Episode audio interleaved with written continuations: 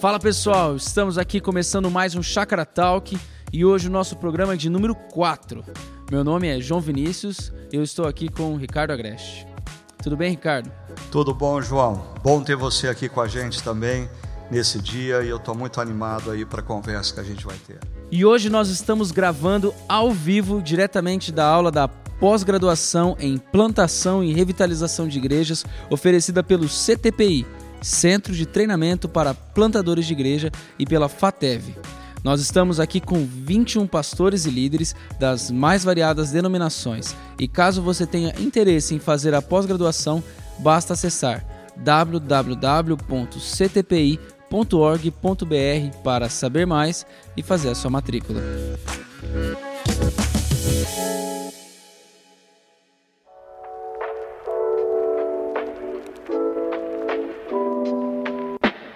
E Ricardo, nós recebemos algumas perguntas aqui sobre a mensagem de ontem e a gente quer conversar um pouco com você sobre isso. Vamos lá. O Marcos, ele perguntou aqui para nós sobre a segunda metade da vida. Ele diz assim: Pastor Ricardo, como que a gente pode agir na segunda metade da vida num ciclo difícil para não cair na amargura e como recomeçar mesmo estando já na segunda metade da vida? Ok, uh, primeiro deixa eu falar dessa coisa da amargura, porque talvez o pessoal mais jovem não se dê conta que viver demais tem também os seus prejuízos. E quanto mais a gente vive, mais coisas a gente vê, e dependendo dos óculos que nós usamos é, para observar essas coisas, a gente começa a ficar amargo, azedo, pessimista para com a vida. Parece um pouquinho do que acontece com o autor de Eclesiastes. Ele vê muito, ele estuda muito, ele experimenta muito e por isso ele vai ficando azedo e amargo. Por isso, é muito importante na vida nós estarmos sempre abertos para experimentar coisas novas. Ah, e eu acho que a gente precisa é, aprender com a experiência passada, mas não nos agarrarmos ao passado como se fosse o único meio ah, de vivermos aquela coisa dos anos dourados, achar que o melhor foi o que foi vivido no passado. Quando eu digo da gente estar aberto a coisas novas, é pensar em Isaías 43, quando Deus fala ao povo que estava no exílio: Eis que estou fazendo coisa nova que está vendo a luz. Porventura não percebeis?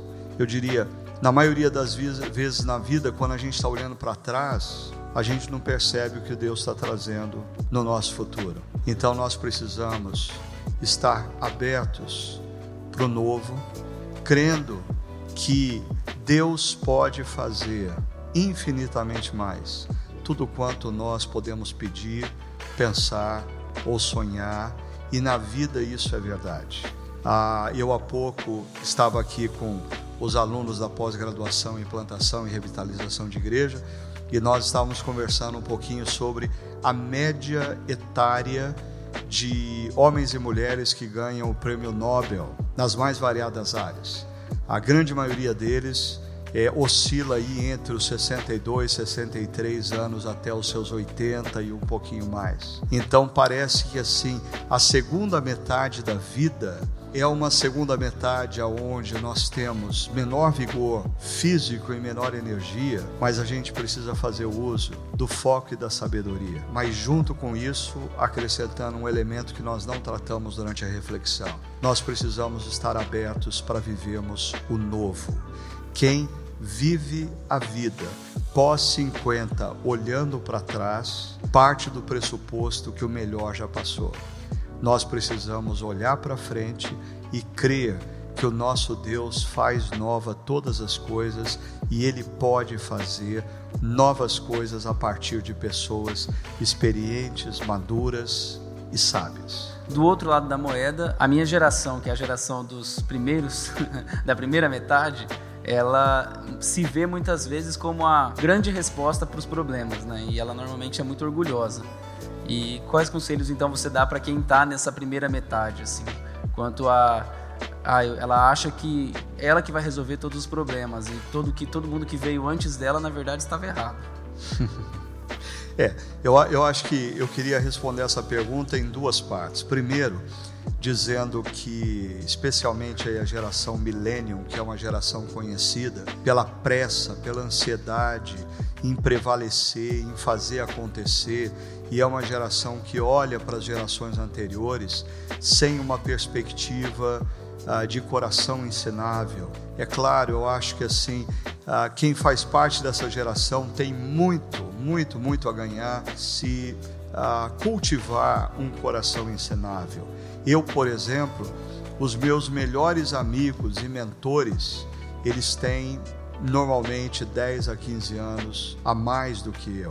E eu costumo brincar com eles que eu gosto de tê-los como amigos porque eu posso saber antecipadamente o que eu vou enfrentar e evitar os erros que eles cometem. Então, uma geração jovem tem vigor, tem energia. Eu acho que essa geração, milênio, ela é fantástica. Nenhuma geração na história da humanidade teve tanta informação, teve tantas possibilidades, ah, mas essa geração não pode desprezar a sabedoria acumulada daqueles que são mais idosos. A segunda parte dessa pergunta aí, e eu não sei como conciliar a primeira com a segunda parte, eu queria dizer o seguinte: Deus usa e usa tremendamente jovens.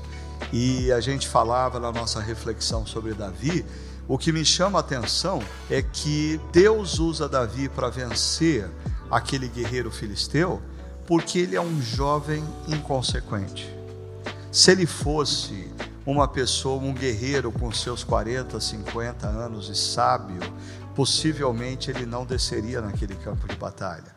Com isso, eu estou querendo dizer o seguinte: me parece que na história da redenção e, consequentemente, na história da humanidade, Deus usa homens e mulheres sábios, já maduros, para consolidar algumas obras que se transformam em legado, mas muitas vezes Deus precisa de jovens inconsequentes. Deus precisa de jovens que primeiro agem e depois que estão lá no meio do campo de batalha, diante do, do guerreiro filisteu, pensam: meu Deus, o que, que eu vim fazer aqui? Deus usa diferentes gerações, mas é claro, eu acho que tanto a geração mais velha tem a ganhar quando não vê a geração mais jovem como uma ameaça, mas vê como esse processo saudável de reciclagem, de inovação, como a geração mais jovem, quando ela vê os mais velhos, os mais experientes, não como uma ameaça ou um retrocesso, mas como fonte de experiência e sabedoria.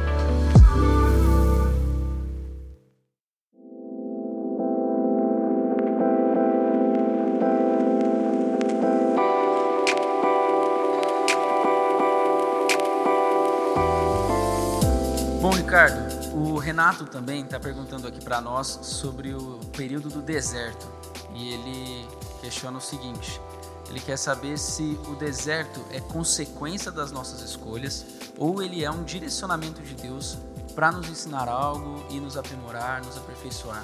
Muito bom, Renato. Pergunta fantástica. E eu diria que as duas opções que você deu, para mim, elas são possíveis. Eu acho que, porque a sua pergunta, Renato, quando fala se o deserto é fruto das nossas escolhas erradas ou um direcionamento de Deus, eu acho que essa pergunta ela nos leva àquela constante e eterna pergunta acerca do problema do mal. Por que o mal vem sobre as nossas vidas? E eu costumo dizer, não existe uma única resposta para essa pergunta. Primeiro, o mal e consequentemente o deserto vem porque nós vivemos num mundo instável. Desde o momento que os nossos primeiros pais romperam com Deus Criador, todas as coisas ficaram instáveis. Desde o nosso microcosmos até o macrocosmos, tudo está instável e o mal vem sobre as nossas vidas porque nós vivemos nesse mundo. Por outro lado, nós sofremos porque nós fazemos opções erradas. E quando você pega, por exemplo, a própria experiência de Davi, vivendo esse deserto existencial da rebelião de Absalão, Isso é decorrente de decisões erradas de Davi. Davi foi um péssimo pai. Davi não lidou como ele deveria ter lidado com situações dentro da casa dele. Mas por outro lado, você tem na mesma Bíblia histórias como Jó, ou seja, um indivíduo que uh, o deserto que ele viveu não era decorrente de erros cometidos no passado, apesar de que os amigos queriam tentar convencê-los disso, mas era decorrente de um propósito de Deus que Jó só entenderia mais tarde. Então não existe uma resposta para isso, mas com certeza as duas opções que o Renato colocou, elas são possíveis. Nós podemos viver desertos porque Deus tem um plano maior para as nossas vidas e nós fomos conduzidos a esse deserto para Deus operar em nós, mas às vezes nós vivemos desertos porque nós cometemos, nós tomamos opções erradas na vida e isso nos conduz ao sofrimento. Sim, muito interessante. E para complementar esse, esse período do deserto, o Fábio fez uma outra pergunta aqui para a gente quanto a outras pessoas que estão passando por deserto. Então, ele, ele coloca a seguinte situação: é, o que fazer diante de um quando uma pessoa próxima, talvez um grande amigo ou esposa, alguém que está próximo dele, que está passando por um deserto e não consegue sair desse deserto. Assim, o que fazer diante dessa pessoa? Como ajudá-la para sair desse deserto? Joia, Fábio. Até essa pergunta também me lembra de uma conversa que a gente estava tendo aqui com a turma da pós-graduação, quando a gente falava sobre qual é o papel de um pastor. Eu acho que às vezes líderes religiosos, líderes cristãos, cometem o equívoco de acharem que o papel deles é apresentar respostas a todos os problemas que todas as pessoas enfrentam. E na verdade, é, muitas vezes o nosso papel seja como um pastor, seja como um amigo de alguém que está sofrendo, como o Fábio coloca, não é apresentar respostas ao sofrimento da pessoa, mas é estar ao lado da pessoa e caminhar ao longo do deserto junto com ela. Então, eu desafiaria o Fábio a pensar nisso. Eu acho que a nossa primeira missão como discípulo de Cristo, como cristão, é nos aproximarmos de pessoas que estão sofrendo e sinalizarmos que nós estamos dispostos a atravessarmos o deserto junto com elas. Porque a gente vive numa sociedade de entretenimento, a gente vive numa sociedade onde todo mundo está em busca de prazer e poucos ou ninguém ah, gosta de estar do lado de alguém que está sofrendo. A gente toma analgésico diante da dor, antidepressivo diante de dores emocionais. A gente não se sente confortável é, com situações de sofrimento, mas a gente pode ir na contramão disso. Indo até uma pessoa, amigo, um parente querido que está sofrendo, ah, e sinalizar para ele que ele vai viver aquele deserto, nós não temos a resposta do porquê ele está vivendo aquilo, mas nós temos uma atitude. Nós vamos estar com eles ao longo desse deserto. Legal, eu penso que nisso se encaixa aquilo que você colocou para nós sobre ser o pão quentinho na vida de alguém, né? Ser alguém que vai representar a graça de Deus é, naquele momento difícil, né? Ou, como a gente estava vendo, é, aquele sujeito Itai na vida de Davi, né? um sujeito que conviveu pouco com Davi, não tinha responsabilidade de estar com Davi no momento de sofrimento e dor que ele estava vivendo, mas Itai diz: Eu vou estar com você, quer você viva, quer você morra. Eu, vou... eu acho que a, a gente vive um mundo de relacionamentos descartáveis e esse é um grande desafio. Nós permanecemos juntos com pessoas que sofrem, porque pessoas que sofrem, via de regra, elas estão vivendo um momento que elas não têm muito o que nos oferecer. E aí a gente pode exercitar o nosso próprio coração de nos relacionarmos com pessoas que não têm o que nos oferecer, mas sermos bênção na vida delas e crescermos com isso. Porque não somente as pessoas que sofrem e que têm a nossa companhia, vão crescer e serem abençoadas, mas nós que exercitamos o nosso coração a permanecer do lado de alguém assim e prestar apoio, amizade, é um exercício de crescimento e maturidade para todos nós também.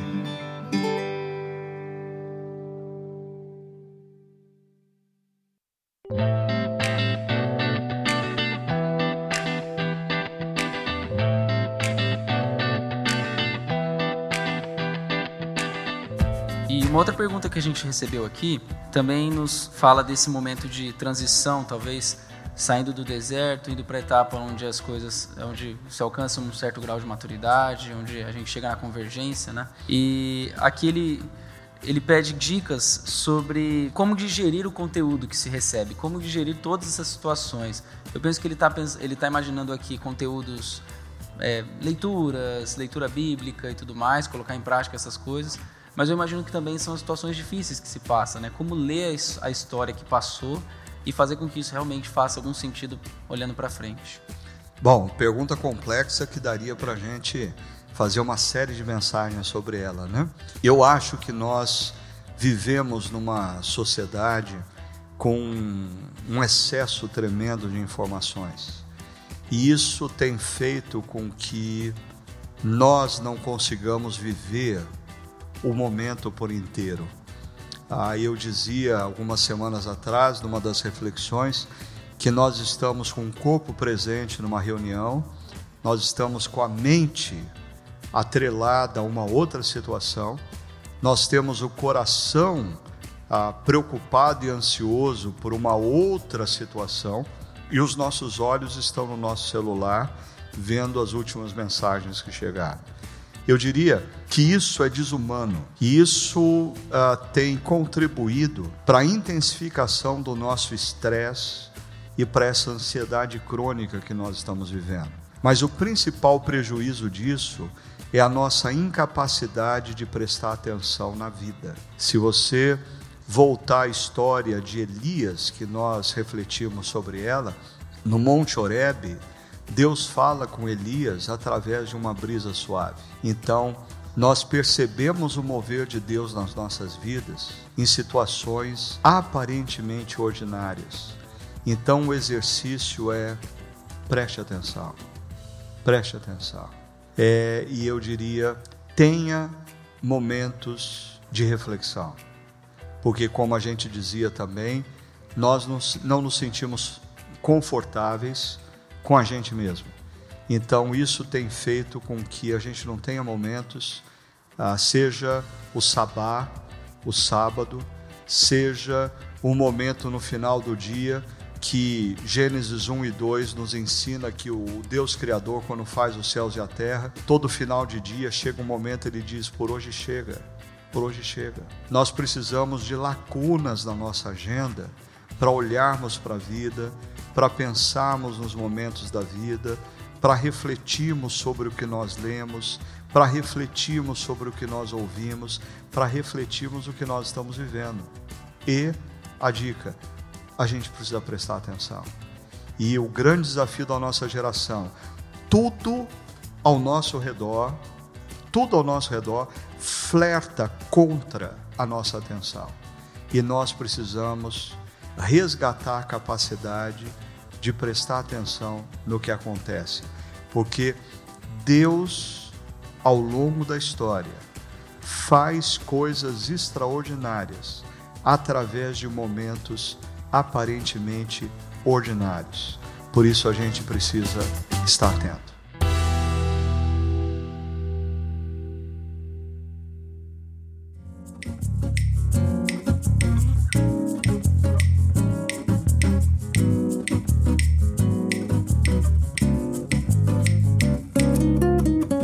Bom, agora a gente quer estender um pouco essa conversa para os nossos pastores e líderes que estão aqui conosco. Ao falar, pode falar seu nome, cidade onde veio, da sua igreja também. E aí pode fazer a pergunta. E não pode fazer pergunta difícil, senão a nota vai ser baixa, tá bom? Olá, meu nome é Maurílio, sou de João Pessoa, sou da Igreja do Betel, tenho pastoreado já há algum tempo, estou aqui com um grupo e tendo o prazer de participar desse podcast. Eu queria fazer duas perguntas. A primeira, pastor, nessa área da convergência, o senhor já se vê nesse momento, visto que o senhor afirmou que essa área é, já desfruta de um momento só para quem está com 60 a 80 anos. Já que o senhor não tem essa idade ainda, o senhor se encontra nessa área de convergência? Segunda pergunta: há possibilidades de alguém antes dessa idade, precocemente, entrar e sair dela? Bom, ah, então a, sua primeira pergunta: se eu já estou nessa fase da convergência. Ah, infelizmente, não. Eu acho que eu ainda estou no epicentro do deserto. Né? Mas uma coisa que eu acho que é, é importante a gente lembrar, que vocês que estão aqui no curso ouviram, mas o, o pessoal que é, escuta o nosso podcast talvez nunca tenham ouvido eu falar sobre isso. É, é importante a gente perceber que entre o deserto e a convergência não existe uma única linha de conexão, mas eu acho que existe uma espiral. Nós saímos do deserto, desfrutamos um pouquinho da convergência e volta para o deserto e desfruta um pouco da convergência, e esse é um processo de maturação. Eu acho também que é importante a gente perceber o seguinte, e aí eu entro na sua segunda uh, pergunta. O fato da gente envelhecer não significa que nós vamos adentrar na convergência. É, existem estudos uh, feitos pelo J. Robert Clinton, autor de Etapas da Vida de um Líder, que mostram que a grande maioria dos líderes não chegam na convergência e eles vão morrer ah, nas fases anteriores. E por que isso? Porque eu costumo dizer, envelhecer não é uma opção, amadurecer é.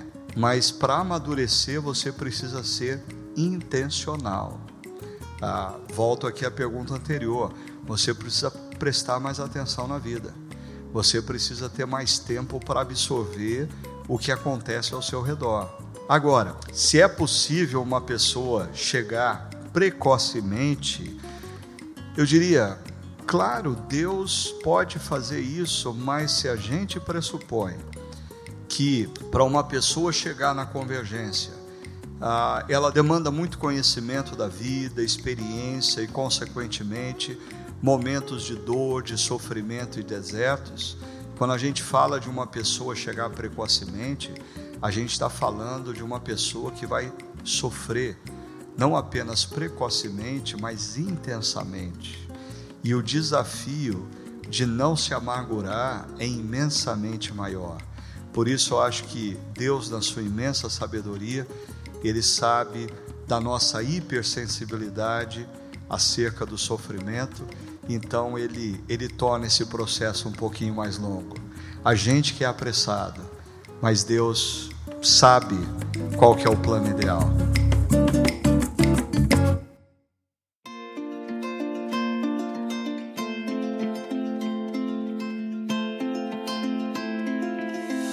Oi, gente, meu nome é Marcelo, sou da segunda IP de Presidente Prudente. Eu quero fazer uma pergunta para o professor Ricardo.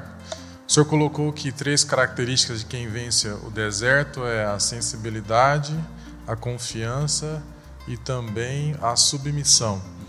Ah, na minha cabeça vem o estereótipo de uma criança, um modelo que Jesus apresentou para os discípulos. Isso foi intencional? É isso mesmo? É essa característica que a gente tem que carregar? Em parte, eu acho que sim, porque a gente precisa, talvez, os desertos os momentos de, de dor, de sofrimento, nos convidam a nós nos relembrarmos de que não somos nós que cuidamos de Deus, mas Deus quem cuida de nós. É Ele que ao longo dos vales sombrios nos conduz, segundo o Salmo 23, a águas tranquilas e pastos verdejantes. Eu conversava há pouco com alguns de vocês e a gente falava sobre crises geradas por filhos.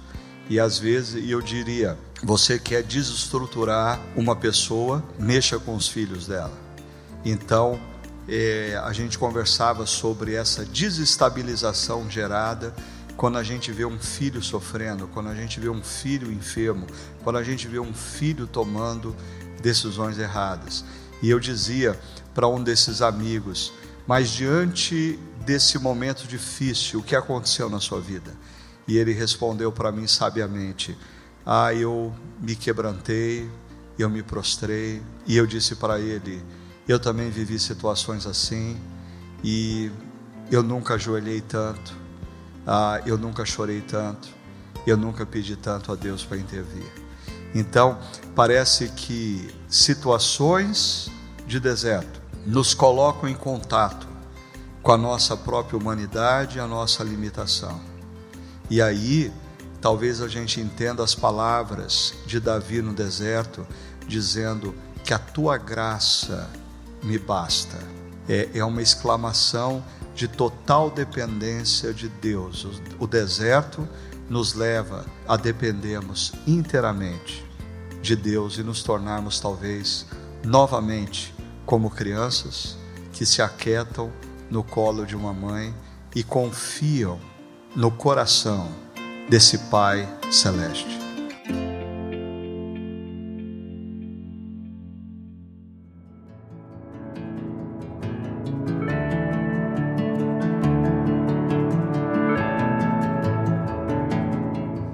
Olá pessoal, meu nome é Diego.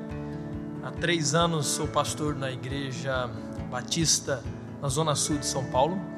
E não vou fazer necessariamente uma pergunta, mas lançar um pensamento sobre o assunto deserto, esse período de sofrimento que muitas vezes nós atravessamos. E é muito comum fazermos a leitura ao olharmos um amigo, uma pessoa que atravessa o deserto e nós, do ponto de vista dos amigos de Jó, nós olharmos para a situação e concluirmos, né? Olha, acho que é melhor você começar a confessar os seus pecados que, que está acontecendo na sua vida, né? E necessariamente, né, como já foi dito hoje, o período de deserto nem sempre é consequência dos nossos erros, mas um período que Deus está preocupado não é, no que nós fazemos, mas no que nós poderemos ser, né, no trabalhar dele nas nossas vidas. E eu vejo como é muito comum na realidade presente hoje nós analisarmos o sofrimento na vida do outro como consequência de erros e nem sempre, né?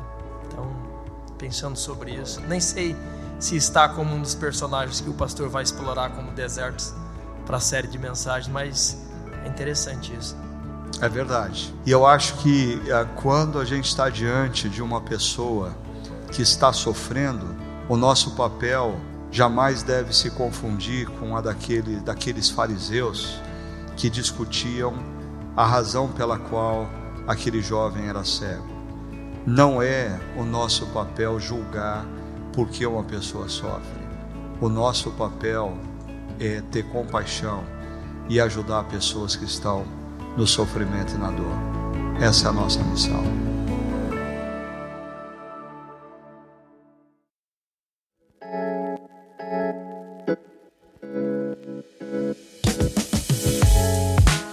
Quero agradecer então mais uma vez presença do pastor Ricardo. Quero agradecer também o pessoal aqui da pós-graduação. Muito obrigado por vocês estarem aqui com a gente, participarem com a gente desse momento. Também quero agradecer você que está nos ouvindo e você que participou com a gente. É, foi muito bom ter a sua interação conosco aqui. Se você tiver alguma, alguma opinião, quiser dar algum comentário para a gente, basta enviar um e-mail para comunicação@chacara.org. A gente pode vai acolher o seu, seu, seu comentário e a gente quer melhorar isso aqui cada vez mais. E também para participar com a gente, estar tá com a gente aqui no próximo podcast, só enviar sua pergunta para www.chacara.org/talk. Eu acho que foi muito jóia. Eu quero agradecer aqui a turma pela paciência em participar uh, desse momento com a gente. Foi muito bom ter vocês com a gente aqui. É isso aí. Um grande abraço e até o nosso próximo episódio. Thank you.